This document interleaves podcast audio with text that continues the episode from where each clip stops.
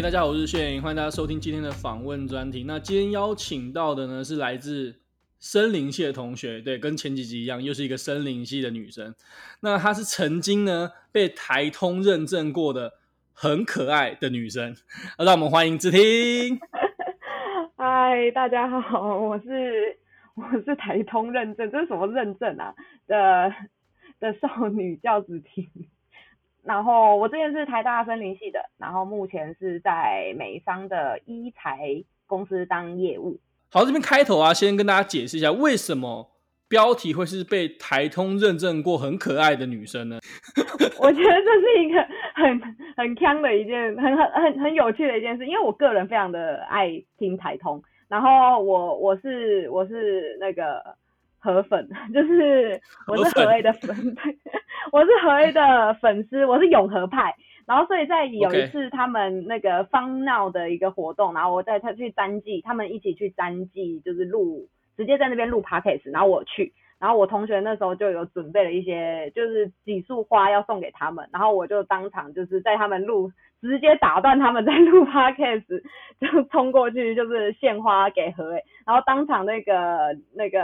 两位主持人直接傻眼，就想说为什么不是送给他们，是送给何伟，然后就就因为这样，他们就把我叫去就是录了一下，所以因此我的声音就有在台通里面出现了，大家可以去 Google 一下，我忘了是 EP 集，就是好像什么忽见桃花林吧，还是什么，就是。那个 李奕晨跟张嘉伦非常气愤，就是为什么何 A 竟然有欣赏的欣赏他的人？那集我好像有听到，然后他们就在 Podcast 上面讲说，重点是这个女生还很可爱，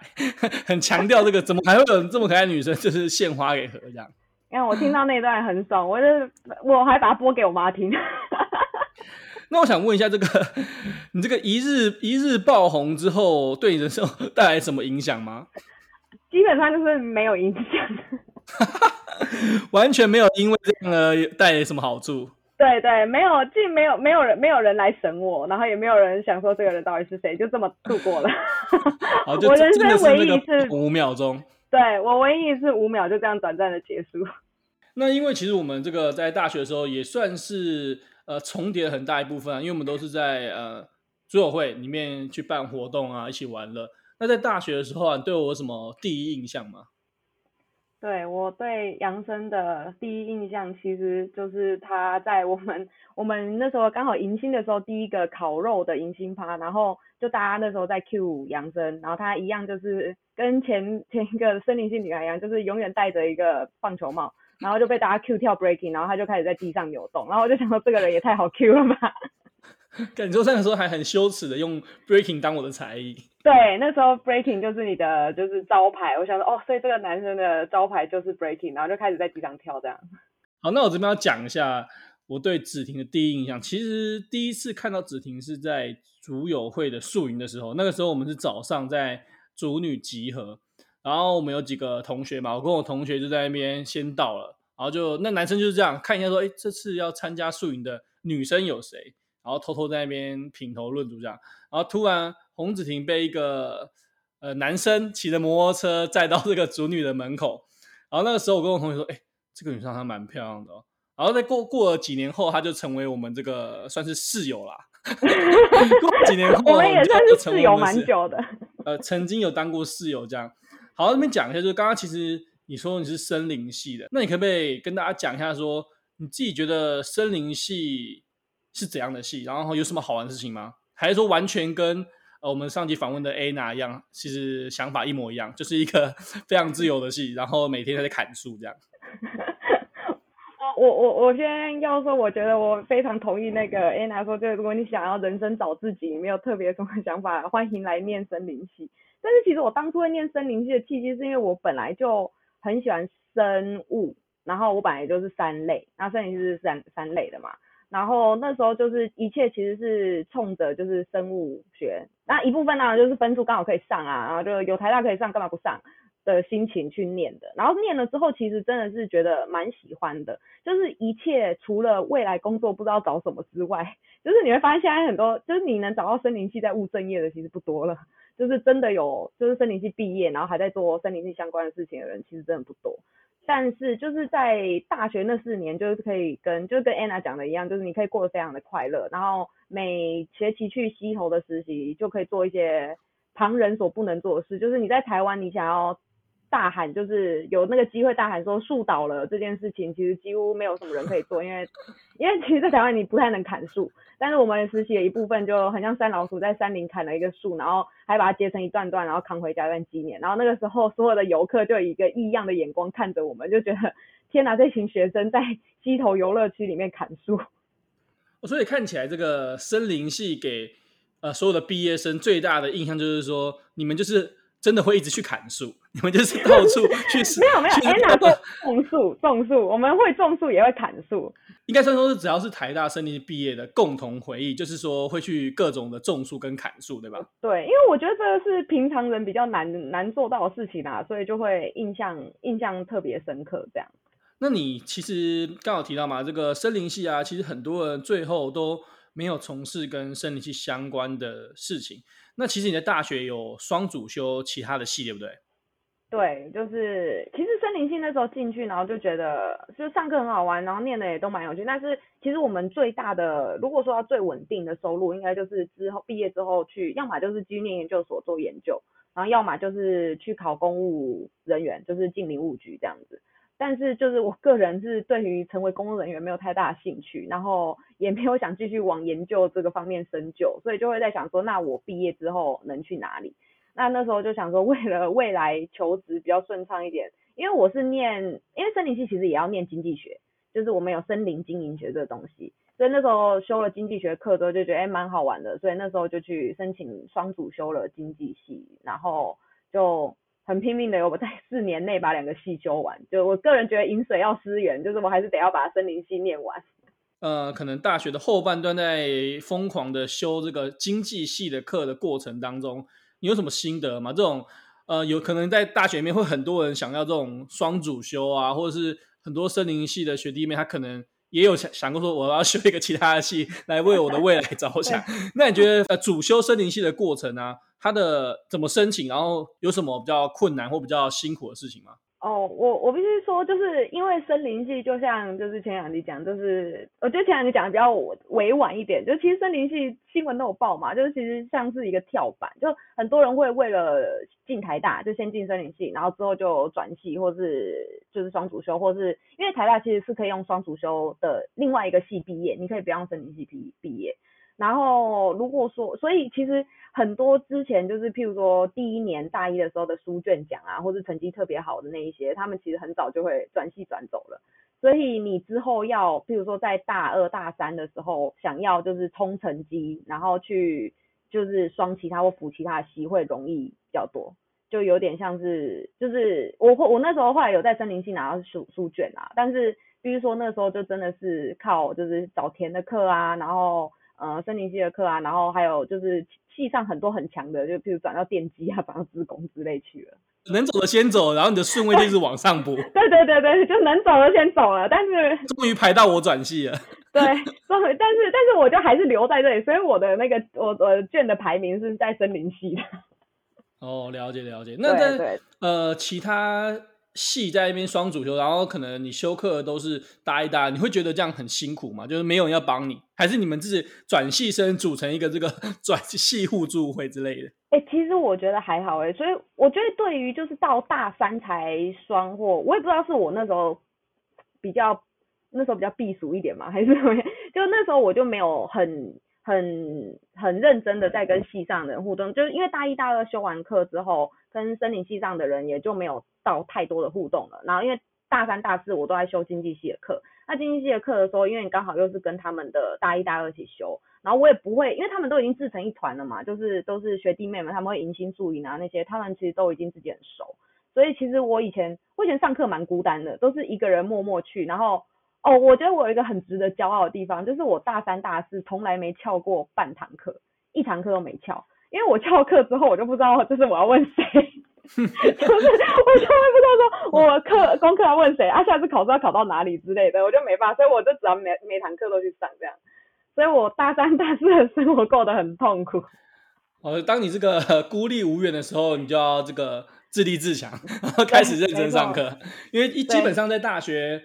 不翘课真的太难了，但是你竟然 后面都没有翘课。对，我那时候，我大一是翘爆，我大一大概有一半的课都没去上吧，因为那时候其实我本我的成绩本来是基。我成绩基本上不太可能上台大，所以那时候上的时候，我妈就是一个安慰的心态，就跟我说能毕业就好。所以我大一的心态就是抱持一个 能毕业就好的心情。所以，所以你你你妈很不看好你，是不是？对，我妈极度不看好我。这样很辛苦哎、欸，这样。对，我妈就想说，我去那里会不会每永远都吊车尾，然后信心得到就是受到非常大的打击，所以他就跟我说你能毕业就好。所以我大一的时候大概就翘了一半的课吧。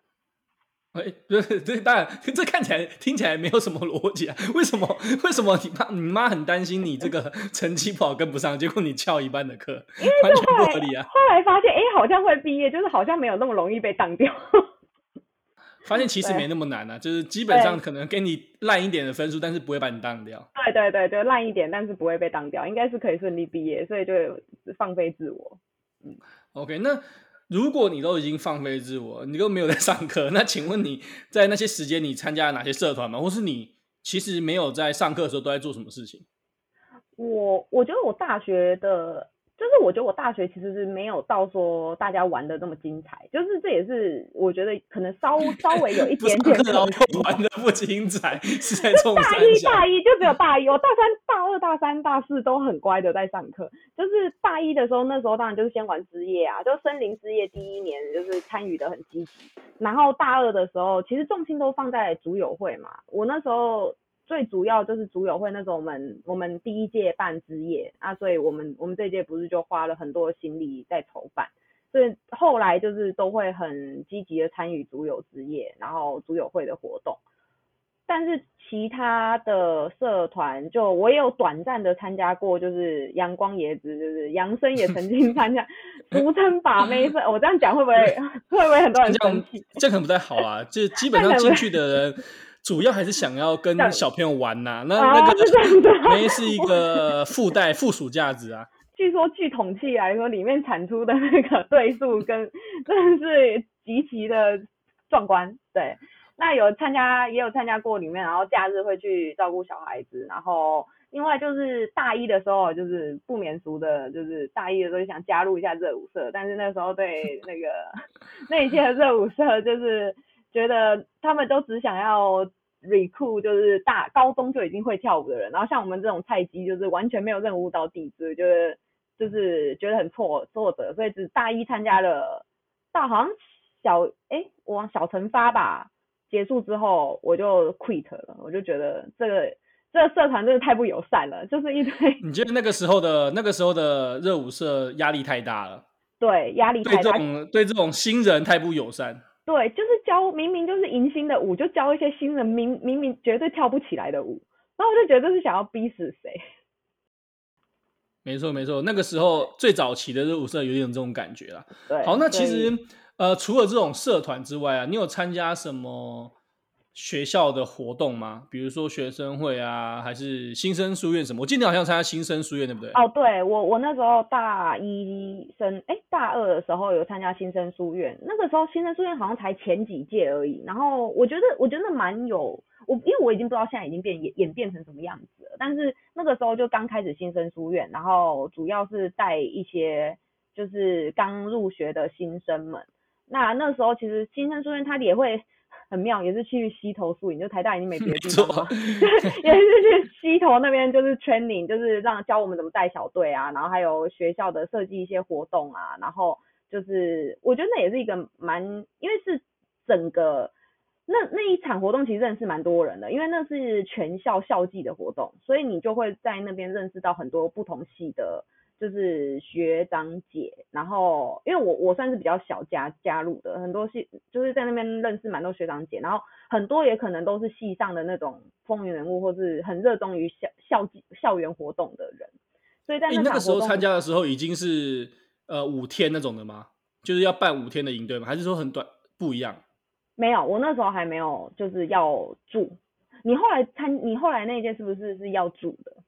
对，我那时候是要住在宿舍里面五天那种。对对对对对对，我们那时候还没有要住，就是带活动，然后大家玩的还规模还没有到那么大。因为因为我那个时候是呃全校要参加嘛，然后又分了三梯，然后每一梯就是二三十个小队员，然后工作人员可能也一百个，然后在那边弄一整一两个月。那个时候是超多人，就是在活动在一起，有啊，很多都是那时候在一起。更变态的是，这个新生十八岁以上来就啊，对，吃起来，对对对，吃起来就 是太过分了。就是学，通常都是学长优势嘛，就是新生刚进大学，学长带带你。懵懂懵懂的，我这个学妹，我这边有很多这个预报、哦，我这边很多考古题哦。对。直接吃起来，看来杨生应该是也有没有 动些手脚啦。那就说，其实你说嘛，你一开始在高中要考大学的时候，其实你不认为你可以考上台大，对不对？对，一开始最早的时候，那你上了台大之后，你觉得有什么心得吗？在这四年，你可能又参加了两个系，然后呃，这四年可能学了很多课，然后认识很多人。那在这四年，觉得台大带给你什么不一样的影响吗？我觉得就是那个时候，其实那个时候其实大家，我记得我们那时候，我不知道现在是不是，我们那时候大家都还在吵到底是要选校还是选系。然后那个时候刚好我们那一辈刚好就是那个生物科技被炒得最夯的时候。然后那个时候其实我有上中兴中兴大学的生物科技。然后就在想说，到底是要选校还是选自己想念的系这样子？那可是因为中兴跟台大还是差太多了嘛，所以就是最后当然还是选了台大。然后选了台大之后就，就之后如果有任何人问的话，一定都是就是选校还是选系这个问题，干当然是选校啊。我现在也是这种感觉，因为其实呃，可能很多东西在学校会有不一样的资源啊，而且就像你现在的你现在的这个学习过程嘛，就是你进来之后。你不一定也是那个系，你可以还去探索很多其他系，都可以去修课这样。对，因为我觉得最主要的是你在那个学校之里面你会遇到的人，就是我觉得这是人生最大的资产啊，就是你在学校遇到的那群人，会是你未来人生就是呃，你可能会很长时间都会有联络的。那你在台大，其实台大就是很多很聪明的人，然后有很多怪人，所以你就可以看到遇到很多不同想法的人，所以我觉得这是上台大的一个好处，就是你可以遇到。呃，很多不同想法、不同背景、不同经历的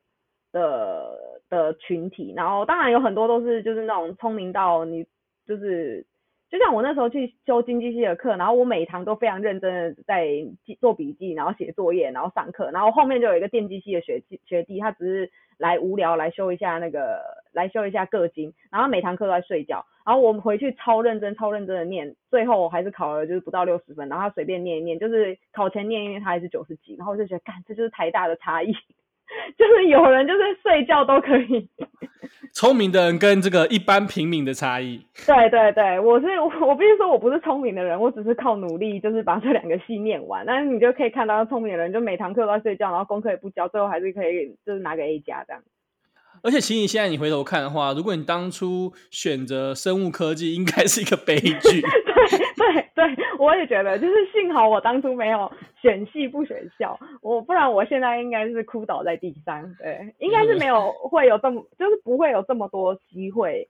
就是接触到，因为我其实就也可以连接到之后，我如果谈到我的现在工作，就是也不会认识到很多，譬如说台大也有医工。医工所，所以我是因为医工所的朋友们才会知道我现在的公司。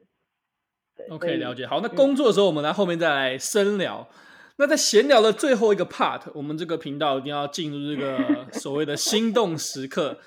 那是因为呃，子婷可能在前面不止说有心动时刻可以分享，可能有一些心碎时刻。这两个时刻，你比较想分享哪一个？你想分享心动的时刻，还是想分享这个遇到渣男的时刻？遇到渣男，我我我觉得我的故事蛮蛮精彩的。还是你想要另外录一集，专门讲你的 心动时刻跟心碎时刻？心碎心碎时刻就就就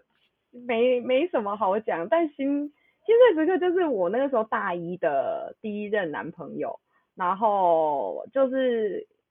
但我真的就是觉得，就是都会有学长威能，就刚进大学，然后就像我说的，就是我本来没有预计会上台大，我我也没有很多同学上台大，因为主女上台大其实大部分都是资优班的嘛，那我不是资优班，我是普通班的，所以我们身边没那么多朋友上台大。啊，那时候自己上来台北念书的时候就觉得很孤单啊，没什么朋友啊。然后这时候有一个温暖的学长来，就是 就是照顾，就是关心你的需求啊，然后关心你的心情啊。是很多考古题的那种学长。对 对对。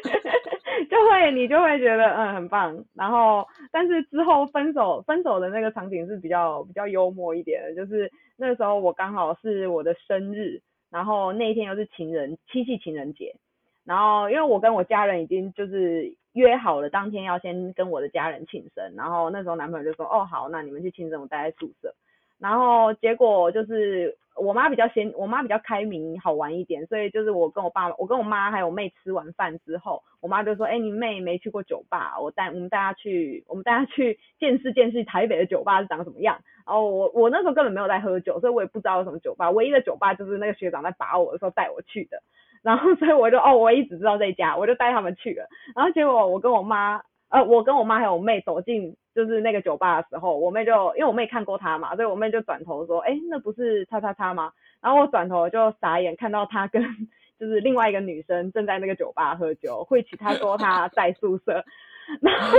然后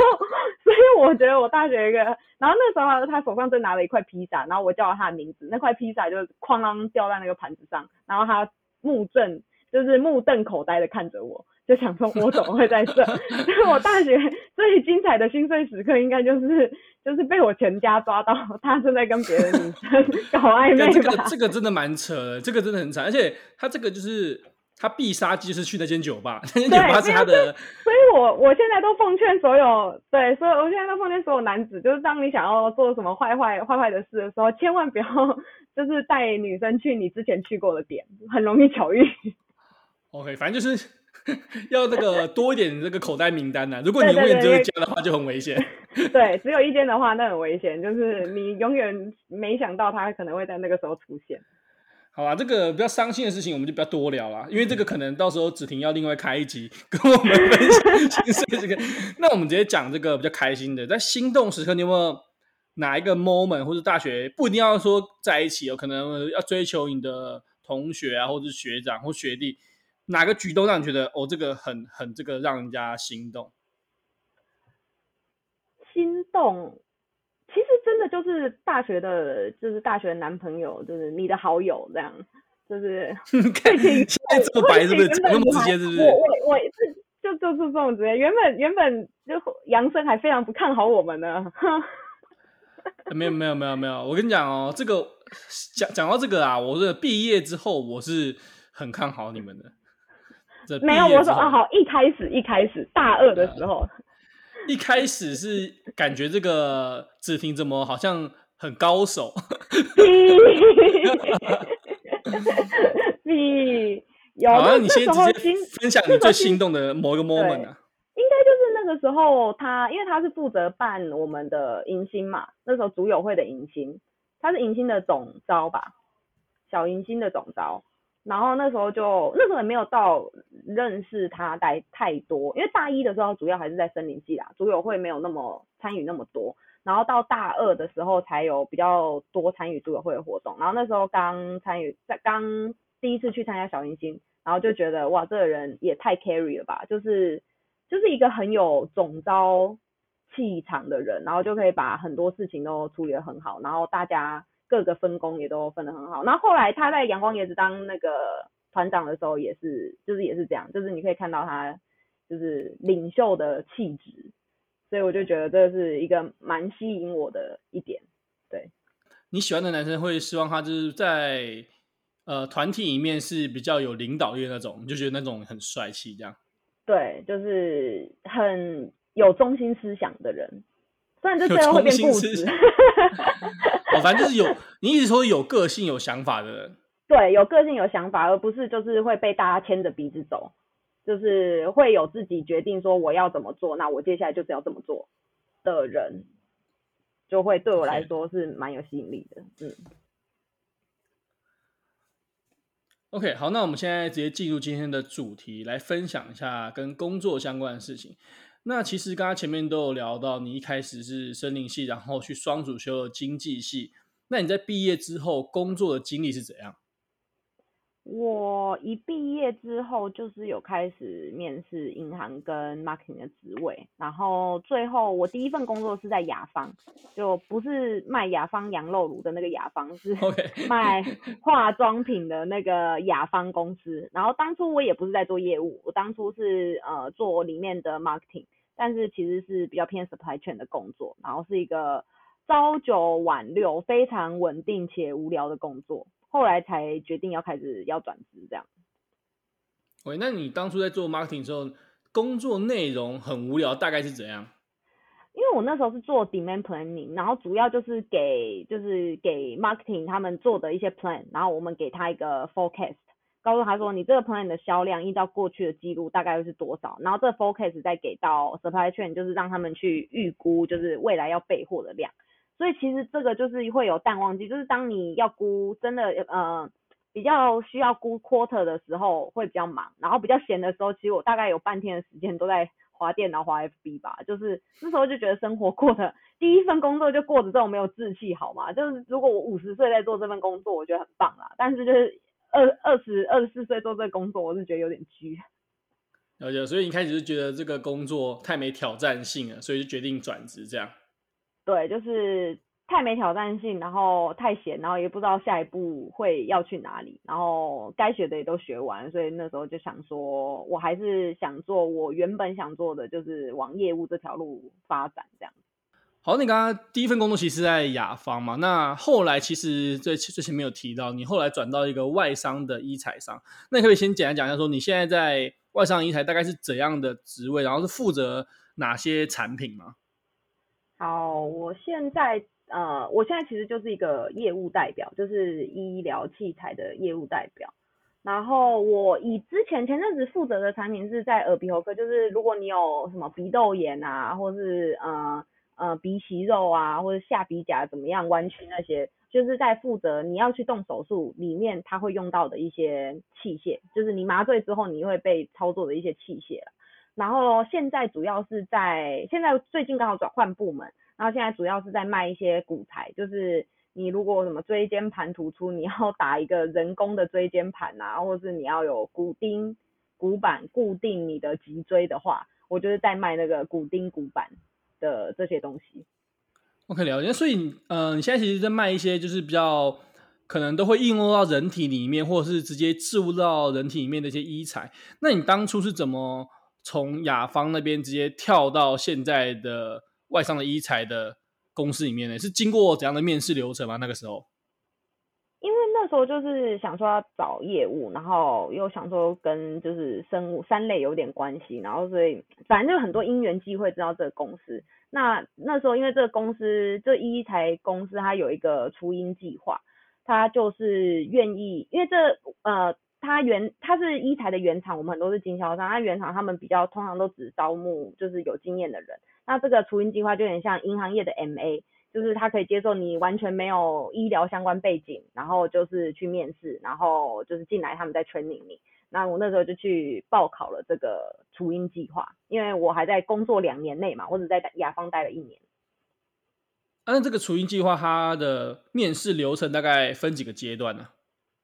他面试流程大概是会有五关，然后第一关我印象非常深刻，就是去又回到台大，就是去台大，他就是包了一个大讲厅，就是大我们上课大讲厅，然后是三四百个人，就是一起考，就是那个英文跟智力测验。那考完之后就刷第一轮，然后第二轮就是到呃就到美敦力公司，然后他就会一次可能十个人，然后帮你做一个团体面试。就是那个时候都还是跟一才就是公司的东西没有相关，他就只是他可能出一个，我那时候抽到的是什么废死议题，然后五个人要当正方，五个人要当反方，然后叫你们在现场开始辩论，然后面试官就在旁边观察你们这样子。哦，他看你们就是。个人的特质是不是在那一关？对，他们就是在看你在一个群体里面你会做什么样，而且你最后你还要让大家就是从大家里面选出一个人来报告说，哦，你们正反方论点是什么，然后最后的结论是什么，然后他就是在这个讨论的过程中，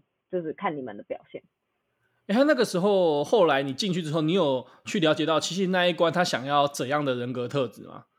没有，就只是想要表现好。没有哎、欸，对，我觉得。那没有真的后来再去问 HR 说他们到底想要看什么东西，但是我觉得他们可能就是，呃，因为我觉得我们公司的业务的特质都是比较 aggressive 一点，他可能会希望你不是都不讲话，然后不敢表现自己吧。我自己猜啦，就是那时候就是会希望你多发言，然后多有自己的想法。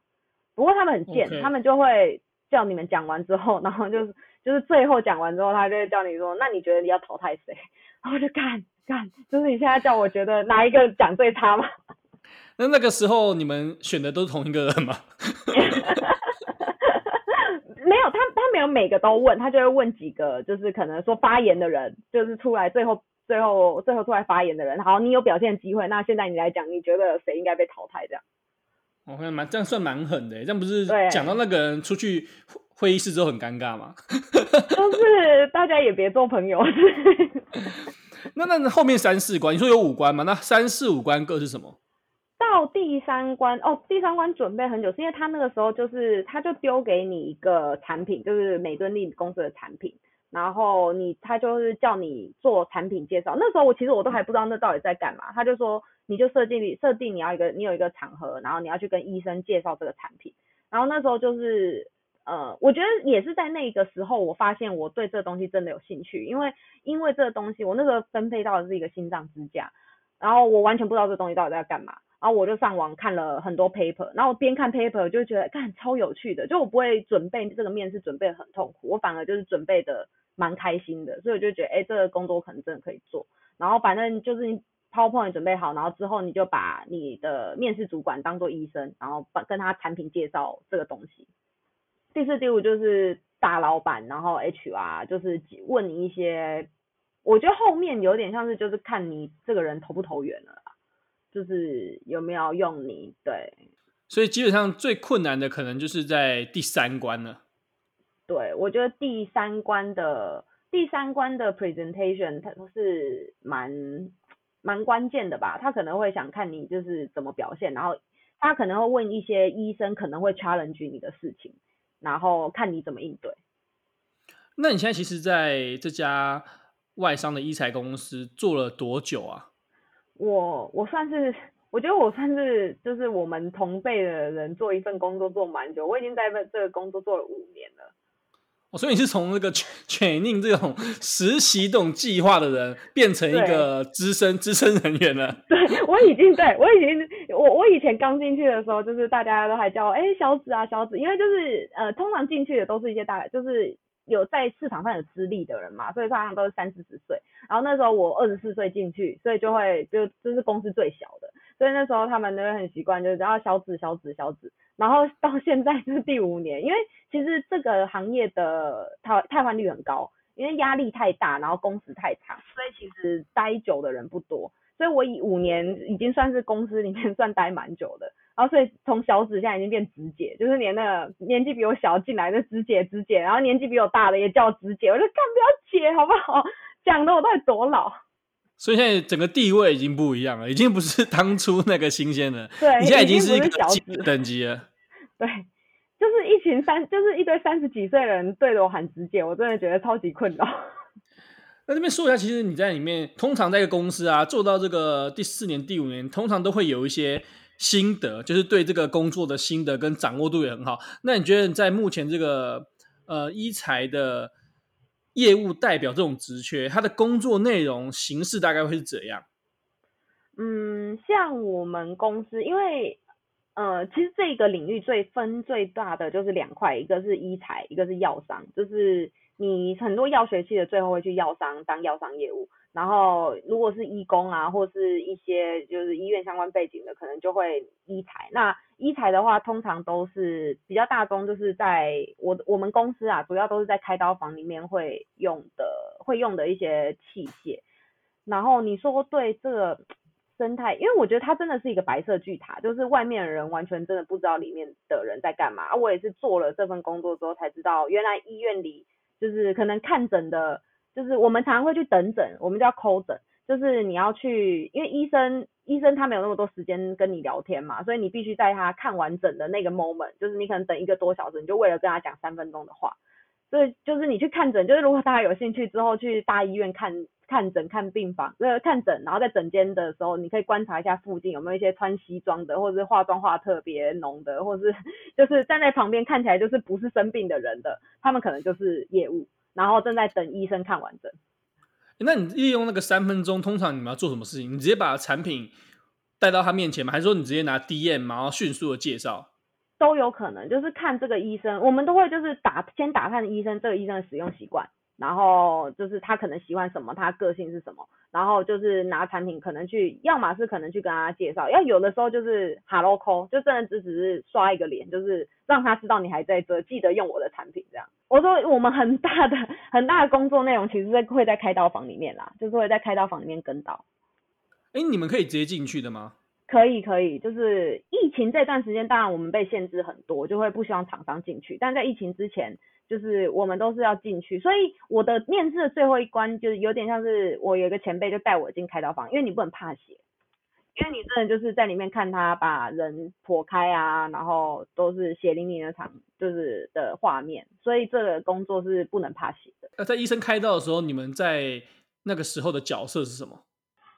我们的角色是，譬如说，我们公司有导航仪器，好了，就是你在开鼻窦，因为鼻窦的解剖很复杂，那我们就有点像 Google Map 啦，就在你的身上开一个 Google Map，告诉医生说他现在做到哪里。那那个仪器可能比较复杂一点，医生就会希望我们业务进去，就是辅助他们操作这个仪器。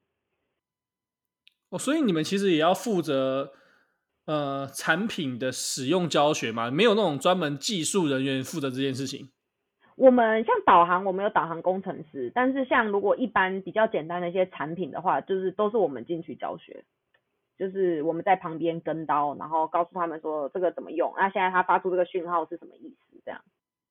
哦，了解了解。那其实听起来你们的工作内容就是会，虽然是医材商，好像是外面的制造业，但是你们很大的工作环境都会在医院里面。那你觉得在这？几年医院你的跑来跑去啊，各种的去，可能你刚刚说的要去抠诊什么的，然后卖医材，然后去开刀房里面。那你觉得这么多的呃场景下，什么时候最有趣？就是整个工作内容什么时候觉得最有趣？或是你有没有在这五年发现最挫折的地方？我觉得挫折的地方很多哎、因为这是一个，就是你面对的，我我卖的对象，我要沟通的对象是医生，然后呃。医生就是一群很聪明的人，对，所以你要怎么让他信任你，让他相信你，让他觉得，哎，你也不差啊，你跟我在同一个水平的，我觉得是蛮蛮辛苦的事。然后他们其实也很多自己的小心思，然后就觉得做事很简单，但做人很难。你要怎么，譬如说 A 医师讨厌 B 医师，但你 A、B 医师的生意都想做，你要怎么圆融的在他们两边两个人之间？就是做好，让他们两个人都买你的东西，尽管他们互相讨厌。所以就是，如果说是挫折的话，应该就是会遇到很多，就是莫名其妙，明明就不是我错，然后医生就打电话屌你，因为因为厂商应该是在医院里面生态系里最低等的生物吧，就是护理师那些他们也可以凶你啊，因为你就是来卖东西的，你就想跟可能保险业务什么之类的，就是他们的底座就是你是来卖我东西的，所以就是我你对我的要求应该有求必应。我觉得反正就是呃，除了卖产品之外，你还要注意很多跟产品完全没 没有关系的事情。对对对，就是基本上是注意对方的心情嘛。就除了产品，产品就是最低底线的 reach，就是你基本一定要把你的产品弄好，然后使用的都是好。其他就是照顾他的心情啊，生日记得要帮他庆生啊，他老婆生日记得也要记得啊，然后他小孩生日也要记得啊，然后他喜欢吃什么不吃什么啊，这些都是我们。日常必须要记的东西，就是一个 算是一个业务，但是还要兼上这个保姆跟管家的工作内容。对对对，那这边想说，刚刚就是讲比较挫折的地方嘛，就是你要面对这个可能台湾比较聪明的那群人，那可能他们都有一些比较自负，或者是他们呃医生跟医生间有一些不合的地方。那你除了挫折的地方之外，你有没有什么就是比较有趣的事情？比较有趣的事情的话，我觉得可能也是这份工作带给我的成就感吧。就是我觉得，呃，当你可能当刚开始他对你很有戒心，然后对你就是觉得你就是来卖东西的，到我们合作了一段时间，然后他知道我是来刀房，就是我不是只想卖东西给你，我也是为病人好，然后为你的手术时间，就是可以缩短你的手术时间，为病人安全好。合作了一段时间是以前他们可能刚进刀房不认识你，跟你不熟，你的代称就是美敦力，你就是美敦力业务，他从来不会记得你叫什么名字。然后等到呃一段时间的合作，然后你们有了基本信任之后，就是当当他不是叫你厂商的名字，而是叫你本名的时候，你就会觉得很有成就感，就是他已经认同你这个人了，就是你是一个人，你不是厂商。我觉得这个变比较亲密了，跟什么日本那个从敬语开始变成这个正常的这个平常沟通就很开心。对对，就是这样很开心。那当然最开心的就是以业务来说，当然就是成交啊，因为我们成交才会有业绩，有业绩就会有奖金啊。了解了解。那以你这个当五年 sales 的经验，你觉得医材这个东西在台湾有前景的吗？你觉得如果之后的，比如说呃学弟妹啊，他们想进来，你觉得这个工作适合怎样的学弟妹？呃，我觉得。我觉得首先说前景好，我觉得这个东西其实基本上你不会衰退，因为老人越来越多嘛。然后不管再怎么样，人就是要看病。然后呃，就是这是一个刚性需求，就是大家一定到了老了，你就是势必得要就是需要医疗照护这一块。那如果说要进来要有什么样的特质的话，我觉得基本上就是抗压性很高吧，因为。我们就是常常就是随时 on call，那可能开刀房遇到了什么事情，他就马上打电话给你，然后你就是要马上解决，或者你就是要马上杀过去，或者你马上他缺什么东西，你就是要分出来。对我来说啊，就是我加入这个工作之后，我觉得我五年来我没有真正的休假过，因为。不管你说你请假好了，你不可能医生打电话来跟他说不好意思，我今天休假，你可以明天再打给我嘛？不可能。所以你我就你就算是我出国有时差的地方，我永远都是带着电脑，然后呃半夜就是医生打电话来，我还是一定会召回。所以呃对这个工作可能要先有一点心理准备，就是你要放弃一部分自己的生活，但是你要在这中间找到平衡。我觉得人一生都要当一次业，我个人觉得啊，人一生都要当一次业务，因为你的危机处理能力会好非常多。就是从我刚开始就是接到电话都紧张要死，不知道怎么办，然后不知道会怎么回答，到我现在就算接到一件很紧急、很紧急的事情，我也可以马上就是想出哦，我有方法一、方法二、方法三，我我三个方法都试试看，或者我哪一个方法会最快可以解决这个危机，就是你会变冷静很多，然后可以马上就是。处理你去遇到的事情，因为医生在开刀房，然后他正在开刀，然后他的问题一定是最及时，而且他如果不爽，他就是直接打电话屌你，三字经骂骂起来也常常的事。了解了解，所以你们其实，在业务当了这五年，你得到最大的技能就是对危机的处理这个增进非常多。对对。那我这边想问一下，因为你刚刚说你们其实很大的时间是单独的去。跑到某个诊或某间医院去推销你们的产品，那你们部门之间就是跟同事间的工作形态啊，或者方式大概是怎样啊？还是其实不太会交集？其实，因为其实台，呃、就是这是一个很小的圈圈，就是医材界是一个很小的圈圈，然后医院也是一个很小的圈，因为我们都只是跑大 center 有开刀房的，所以其实你说跟同事的交集，就是譬如说他跑长庚，他跑台大。那我跑北荣，那医生们之间一定会互相认识嘛，然后他们也会互相沟，就是互相交流他们开刀的方式，或者什么新的新的 approach、新的 innovation 的开刀方式，一定会互相交流。那同事们的交集大概就是通常是处于这个，然后不然我觉得这份工作其实是蛮独立自主的，就是如果说很喜欢有那种常常会有很多同事啊，或者是同事下班之后就是出去玩啊或什么，我觉得这。我们工作算是蛮独立的，就是你不会有办公室，没事就可以回去，就是旁边可以聊个天啊，或是我们常常都是一个人一人作业，就你自己一个人在医院跑来跑去，然后办公室也可能进去一下下就出来，所以我觉得独立就是这份工作独立自主的能力还蛮重要的。了解，所以其实当要当业务代表，就要有一个心理准备，你可能。比较不会像是你印象中会在固定一个办公室，然后旁边有一堆同事，你会很大的时间都是自己一个人在处理事情，那你的同事可能就偶尔见到面而已。对，就是很大时间都是你要靠你自己，然后你要自己规划，就是你你必须要要怎么讲，self driven 嘛，因为就是你你想要就是只瘫在家里也是可以啊，但是就是你如果说想要做业务或者想要做这个，你就必须要非常的 push 自己，因为你就是一个人。OK，好，那我想今天也差不多了，然后很感谢子婷这个今天分享了非常多，包含这个大学。